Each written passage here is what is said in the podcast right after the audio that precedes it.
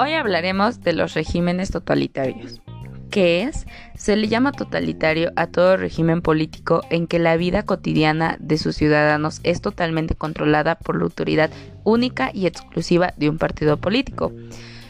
Algunas características de este régimen son 1. La existencia de una ideología oficial que es vista como incontrovertible. 2.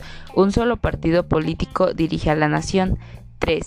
Este partido político cuenta con la membresía del 15% de la población civil. 4. La estructura gubernamental es establecida por el partido. 5. La existencia de un grupo armado o policía secreta leal a los intereses del partido. 6. Medios de comunicación altamente restringidos, cuyo propósito principal es adoctrinar la población civil. 7. El Estado tiene el monopolio sobre el poder de coerción.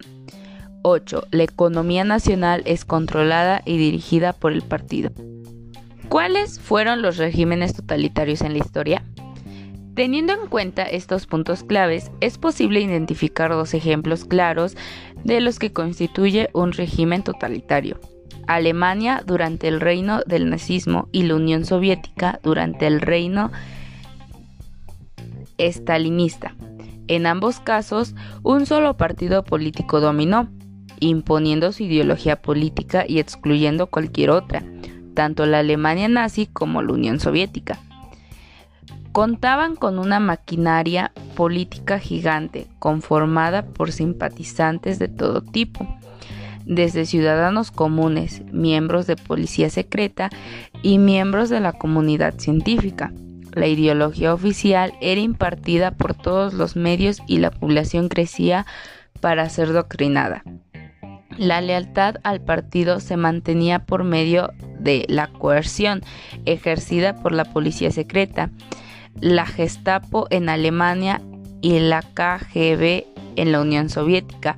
Finalmente, ambas ideologías mantenían un control total sobre la organización social y económica del país.